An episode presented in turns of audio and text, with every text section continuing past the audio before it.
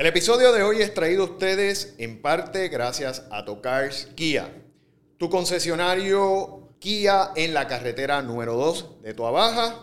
¿Estás buscando cambiar tu auto o comprarte uno nuevo? En Tocars consigues la variedad completa de modelos Kia, como el Río, el Forte o el K5, y a la mejor variedad de SUVs, como la divertida Soul, la Versati Celtos y muchos más increíbles modelos, incluyendo la Sportage, Sorento, Telluride y la nueva Kia Carnival. Tienen de todo y con las mejores ofertas, te lo garantizo. También cuentan con cómodas facilidades y un departamento de piezas y servicio para que mantengas tu Kia como nuevo, con piezas originales y de calidad. Y si lo que estás buscando es dar tu carro en trading, en Tocars Kia lo reciben con o sin deuda. Tasan tu vehículo rápido y fácil al mejor precio y con la seguridad de que recibirás el verdadero valor del auto. Definitivamente, Tocars Kia tiene de todo. Llama al 787-493-0611 y en Tocars te darán la mano. 787-493-0611. Búscalos en Facebook como Tocars Kia o visítalos de lunes a sábado en la carretera número 2, kilómetro 16.4 del barrio Covadonga en Baja. Ya lo sabes, si quieres montarte en un Kia al mejor precio, recuerda que Tocars Kia tiene de todo.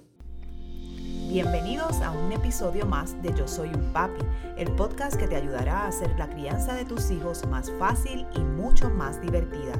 Y ahora con ustedes, el creador de Yo Soy un Papi, su anfitrión, Jorge Carvajal. ¿Cuáles son las dos mejores estrategias para manejar la conducta en los niños sin perder el control o gritarles? Precisamente ese es el tema que vamos a tener hoy en este episodio de Yo Soy un Papi, el podcast. Bienvenidos otra semana más.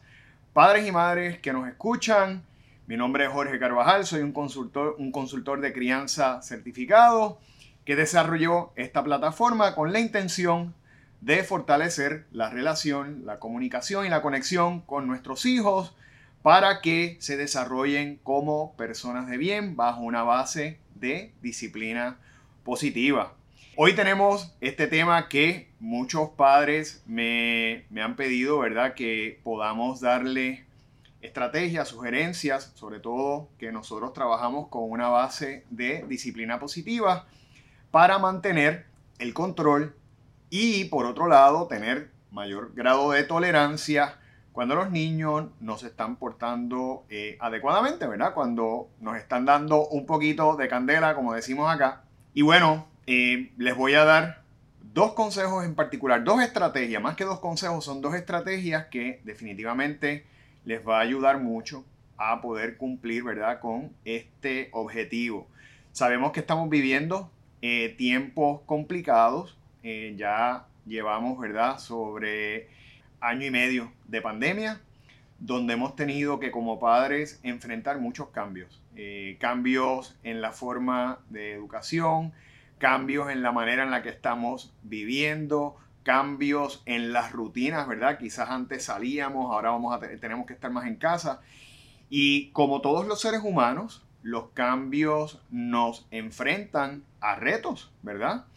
Y uno de los retos que hemos tenido que tener como padres durante todo este proceso es precisamente el poder tener un mayor grado de tolerancia un mayor grado de paciencia, porque eh, a la educación, por ejemplo, ser en casa, pues vamos a tener más regueros, vamos a tener, ¿verdad? Un poquito más de desorden, están todo el tiempo los niños en un espacio limitado, donde también tienes necesidades de poder liberar toda esa energía, que es normal en, las edades, eh, en esas edades, sobre todo, ¿verdad? Cuando, cuando son más pequeños. Y definitivamente, pues el, estar corriendo, el estar gritando, el estar haciendo más desorden, este, tantas horas que estamos pasando y todas las preocupaciones que tenemos, ¿verdad? En todos los aspectos, en el aspecto económico, en el aspecto laboral, en el aspecto familiar, definitivamente nos van cargando, ¿verdad?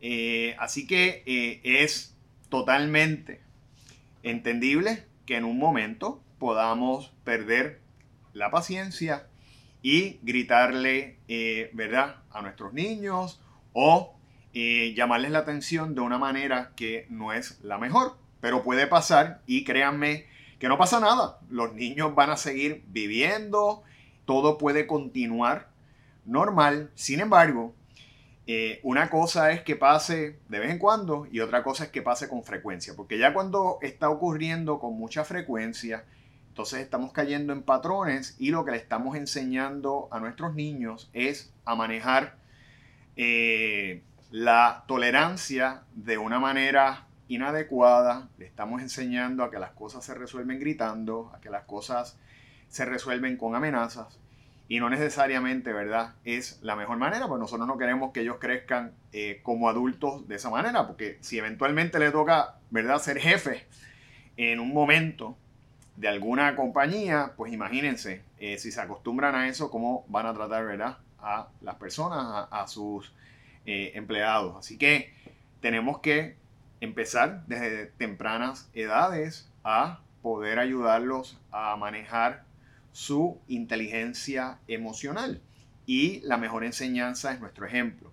Así que eh, voy a hablar, ¿verdad? Y les voy a dar los dos, las dos mejores estrategias para que ustedes, dentro de estas circunstancias donde tenemos presión, donde tenemos tantos elementos en contra que nos van, eh, ¿verdad? Van van hirviendo el agua, por decirlo así, nos van poniendo un estado de ansiedad, de coraje, de frustración, de tristeza, de las emociones que usted quiera ponerle, pues cómo podemos manejarla. Lo primero que vamos a hacer es identificar nuestros detonantes. Y eso es esencial. ¿Y a qué me refiero con identificar nuestros detonantes? Bueno, los detonantes son aquellas cosas que nos llevan a que nosotros podamos perder el control. Aquellos elementos que usted va viendo, ¿verdad? Que por alguna razón, a veces desconocida, a veces es porque es conducta aprendida, porque lo aprendimos como niños, porque eh, sencillamente nos crea ansiedad, nos afecta visualmente, nos afecta el ambiente por las razones que sean, lo pone a usted en una predisposición a perder el control. Puede ser el desorden, pueden ser los gritos, pueden ser las carreras por la casa, pueden ser la falta de ayuda, la falta de cooperación, pueden ser lo que sea. Eh, nosotros tenemos que en primera instancia saber qué es lo que nos altera, ¿verdad? ¿Qué es lo que nos altera nuestro, nuestro sistema, nuestras emociones? Una vez nosotros entonces podamos, ¿verdad?, identificar qué es aquel elemento que nos altera, que nos va eh, de alguna manera eh, creando, ¿verdad?, coraje, enojo, entonces tenemos que tener un mecanismo para entonces prevenir, ¿verdad? Que nosotros perdamos el control y le vayamos a gritar a los niños, le vayamos a faltar el respeto, ¿verdad? A tratarlos de una manera que no es la mejor. Por ejemplo, eh, pensemos que a lo mejor usted es una de esas personas que el reguero le molesta mucho. ¿verdad? Que las cosas no se pongan en su sitio, usted es una persona estructurada, ordenada, y de repente usted está pasando año y medio en su casa, eh, está enfrentando, ¿verdad? Unos cambios laborales porque ahora tiene que trabajar desde la casa. Tiene los niños todo el tiempo metido ahí. Tiene quizás también a su pareja trabajando desde la casa. Los libros están en la mesa. Hay más desorden. Hay platos sin lavar porque pues se está consumiendo más veces en la casa. Todos los, ¿verdad? Todos los elementos que pueden afectar de repente usted empieza a sentir esa carga porque se le está afectando, ¿verdad? El ambiente, se, visualmente se siente cargado, no sabe a veces por dónde empezar. Bueno, tenemos que tener entonces un plan para que cuando nosotros empezamos a sentirnos así, poder manejar y canalizar esa emoción.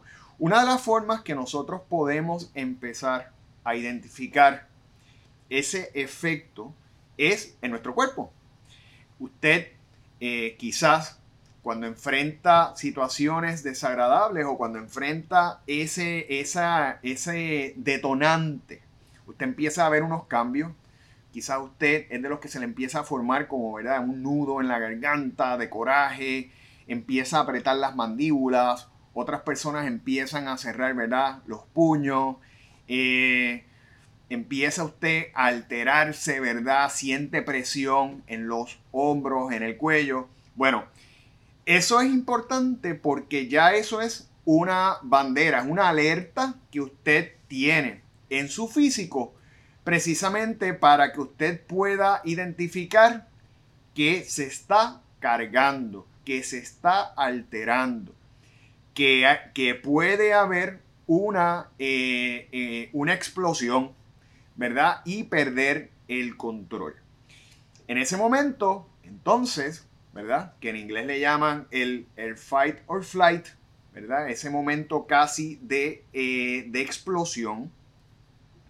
Entonces nosotros tenemos que tener un plan y un mecanismo para poder contrarrestar ese coraje, ¿verdad? Porque muchas veces, si no tenemos eso, podemos reventar y cuando nosotros explotamos y le gritamos a uno de nuestros hijos, le, hablamos de una manera eh, que no es adecuada, igual puede ser a nuestra pareja, lo que ocurre después es que nos empezamos a sentir mal, viene el arrepentimiento, ¿verdad? Porque la otra persona se pudo haber herido, porque no le dimos un buen ejemplo, porque le estamos enseñando el grito, por todas las implicaciones que, que, tiene.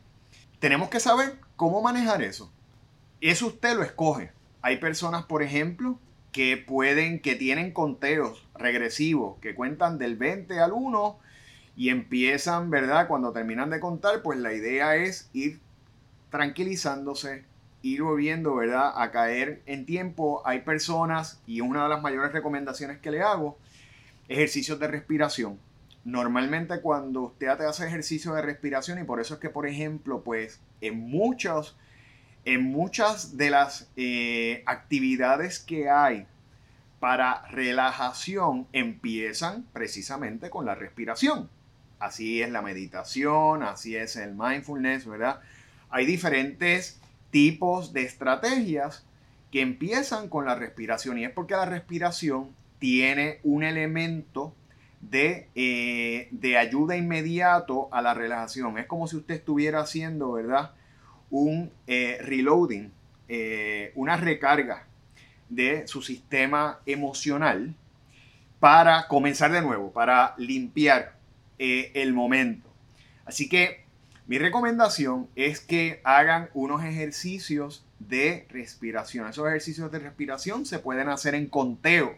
En conteo, por ejemplo, de 1 al 5, donde usted va a inhalar en conteo del 1 al 5 y va a liberar en conteo de el 1 al 5 de igual manera.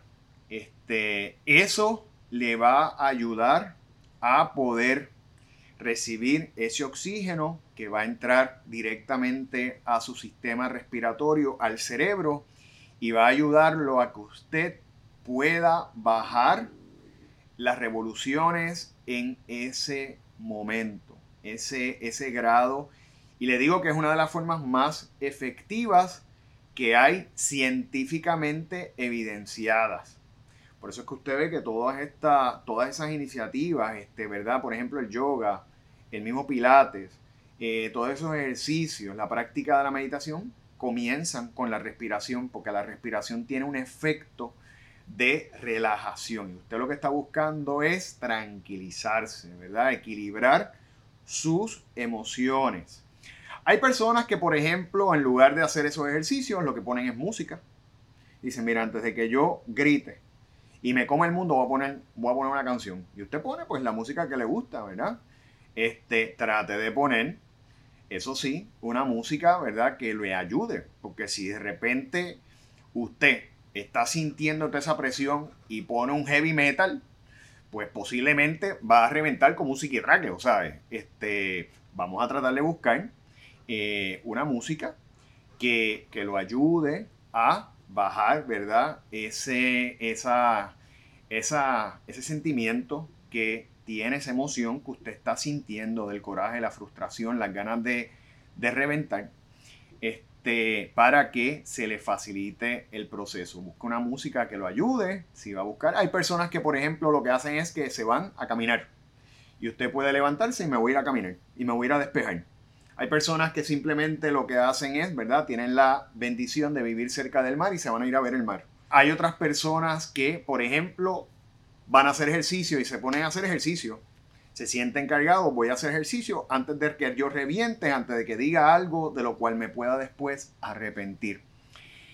Usted, mecanismo que sea, sea conteo, respiración, ejercicio, música, eh, meditación, lo que usted desee hacer, usted téngalo preparado. Ya, ¿verdad? Ya identificamos qué es lo que nos altera. Identificamos qué es lo que nos altera. Y ya tenemos entonces cómo contrarrestar esa, esa emoción, esa alteración para poder manejarla y evitar perder el control. Ese es el primer consejo, ¿verdad? Que involucra varias cosas, pero es lo primero. Identifica y ten un plan de acción. Lo segundo, la segunda estrategia es, y es bien importante y mucha gente no la hace, saque tiempo para usted. Todos los días de Dios. Eso es algo que es esencial, fundamental, vital en, en nosotros, en los seres humanos, y muchas veces no lo hacemos porque tenemos tanta presión, tanto trabajo, tantas responsabilidades que enfrentar, que prácticamente nuestro día se basa en servir, hacer construir, ¿verdad? Mantener a todo el mundo contento, estar que todo esté ordenado, que todo esté en control. Pero sin embargo, la persona, lo que no está en control es usted. ¿Ve? Usted está empezando a sentir toda esa presión, todas esas responsabilidades. Y es importante que usted saque tiempo para las cosas que le gusta hacer aunque sean 15 minutos, aunque sean 20 minutos, pero usted necesita, así igual que le da atención, cariño, igual que le dedica tiempo a cada uno de los integrantes de su hogar, usted tiene que dedicarse tiempo. Tiene que pensar primero por usted. Porque en la medida en que usted esté bien, usted va a poder, ¿verdad? Servir, usted va a poder ayudar y va a poder manejar las situaciones del día a día mejor con su familia, con sus hijos, con su pareja, con sus padres, con sus compañeros de trabajo, con lo que sea. Así que tenemos que buscar un tiempo para nosotros, de alguna manera, hacer aquello que nos guste. Hay personas, por ejemplo, que les gusta leer. Pues mire, saque un tiempo para leer. Hay personas que les gusta orar. Saque un tiempo para orar. Hay personas que simplemente quieren ver un ratito televisión porque quieren ver una, película. Saque un rato, esa hora, lo que sea, para usted desconectarse y dedicarse tiempo. Piense usted en usted primero. Es redundante, pero usted tiene que pensar primero en usted, porque usted es fundamental en su hogar y esa pieza clave del rompecabezas, si no está, no existe lo otro, ¿verdad? No existe eh, el, hogar, pues no va a operar de la misma manera. Igual que un rompecabezas, si le falta una pieza, no va a estar completo. Así que es importante que se dedique tiempo. si usted, por ejemplo, pues mira, yo quiero, eh, hoy quiero, por ejemplo, quiero un tiempo para darme un baño relajado y que nadie me moleste. Hágalo lo que sea, usted escoge, pero dedique ese tiempo diariamente para que usted se sienta de alguna manera lleno y que más allá de lo que usted da, también usted recibe ese espacio de tranquilidad para poder tener bienestar y poder dárselo también a su familia. Así que esos son los dos, las dos estrategias que les estoy recomendando y que les va a ayudar mucho, mucho a mantener la tolerancia, el control y el poder, ¿verdad? Cuando tenemos situaciones de conducta donde los niños no están haciendo lo que nosotros le pedimos, que no están cooperando, ¿verdad? Eh, que están desordenando, que tiran las cosas al piso y no las recogen, que no están recogiendo los juguetes. Cuando usted tiene que enfrentar esos momentos que nos molestan a todos, usted va a tener unos mecanismos para canalizarlos y poder de esa manera evitar esa pérdida de control.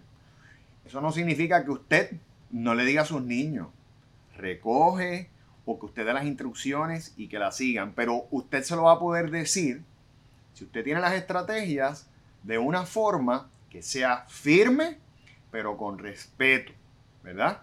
Que es lo que buscamos, que haya firmeza, que haya estructura, que ellos entiendan que hay un proceso y hay unas instrucciones que tienen que seguir, pero se las podemos decir con respeto para también enseñarles con nuestro ejemplo. Y mire, último consejo, si usted, como decimos acá, perdió el control, perdió la chaveta, como decimos acá, y usted sencillamente le gritó a su niño o a su niña, le dijo algo que no era adecuado, no lo trató con respeto, que todos los seres humanos merecemos, ¿verdad? Ser tratados con respeto. Usted lo que tiene que hacer es, bien sencillo, vaya donde su niño o su niña y le pide disculpas, le dice, mira, papá se equivocó. Esa no es la forma de responder. Cuando uno responde a alguna acción o alguna o algo, ¿verdad? Algún tipo de señalamiento, uno lo hace de buena manera. Y yo los estaba a ustedes, les estaba llamando la atención y perdí el control. Así que no se hace así porque eso es una falta de eh, respeto. Ustedes tienen que...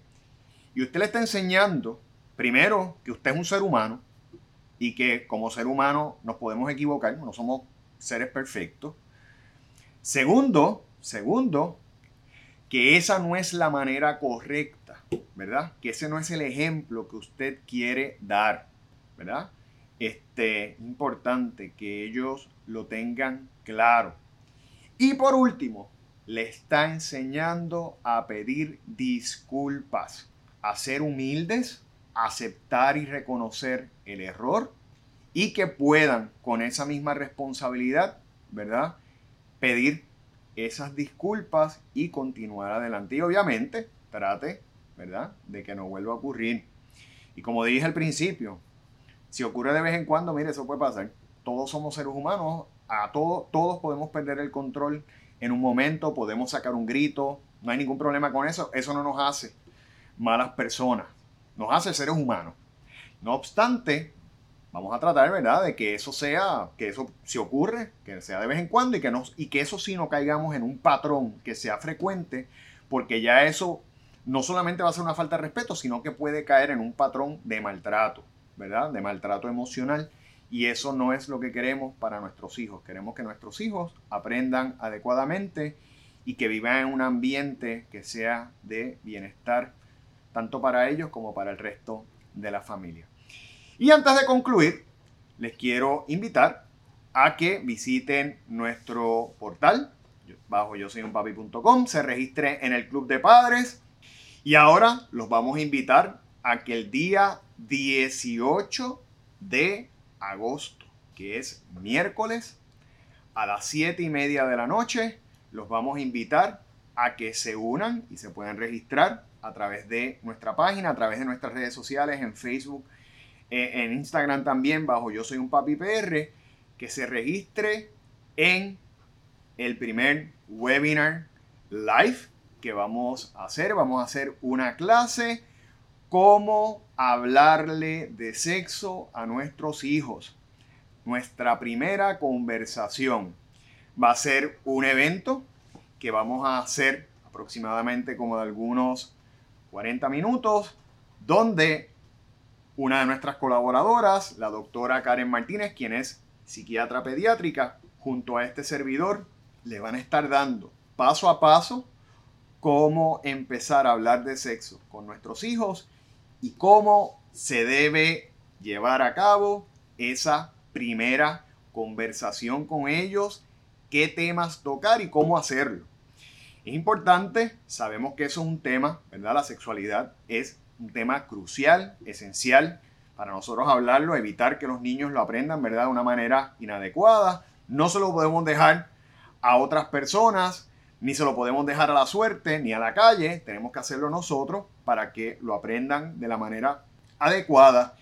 Y nosotros le vamos a ayudar porque sabemos que no es un tema fácil, sabemos que muchas veces nos puede dar pudor, a otras personas le da miedo porque piensa que le está abriendo las puertas a la sexualidad. Y es lo contrario, lo que le estamos enseñando precisamente son también la responsabilidad, las implicaciones, las consecuencias, ¿verdad? Eh, cómo, cómo se deben manejar adecuadamente, ¿verdad? Eso, esos temas y evitar que puedan ser víctimas de depredadores sexuales, ¿verdad? De, personas que le quieran hacer daño. Así que es importante que tengamos claro esa responsabilidad que tenemos como padres para tocar el tema de la sexualidad con, con, sus hijos. Y nosotros hemos preparado un webinar, ¿verdad? Una clase web que va a ser eh, transmitida de forma live para que ustedes se conecten miércoles 18 a las 7 y media de la noche a través de Facebook e Instagram y puedan de una manera gratis, porque no tiene costo, conocer cómo empezar a hablar sobre este tema. Así que de igual manera le invitamos a que visiten nuestro canal de YouTube, donde todas las semanas colocamos vídeos, ¿verdad? De interés educativo, con muchas herramientas para ustedes, padres y madres, porque sabemos que los niños no vienen con un manual y que entre todos podemos aprender muchas cosas y mejor. Así que ese es nuestro compromiso con ustedes, continuar llevándoles contenido de utilidad, de calidad. Y, ¿verdad? Les quiero dar las gracias por el continuo apoyo. Recuerden, miércoles 18 de agosto a las 7 y media de la noche, hora del este, donde vamos a estar brindando eh, de forma eh, gratuita esa clase tan importante para empezar a hablarle a nuestros niños sobre la sexualidad. Así que gracias por su respaldo, gracias nuevamente por estar otra semana más con nosotros y esperamos verlos en el próximo episodio de Yo Soy un Papi, el podcast. Hasta la próxima.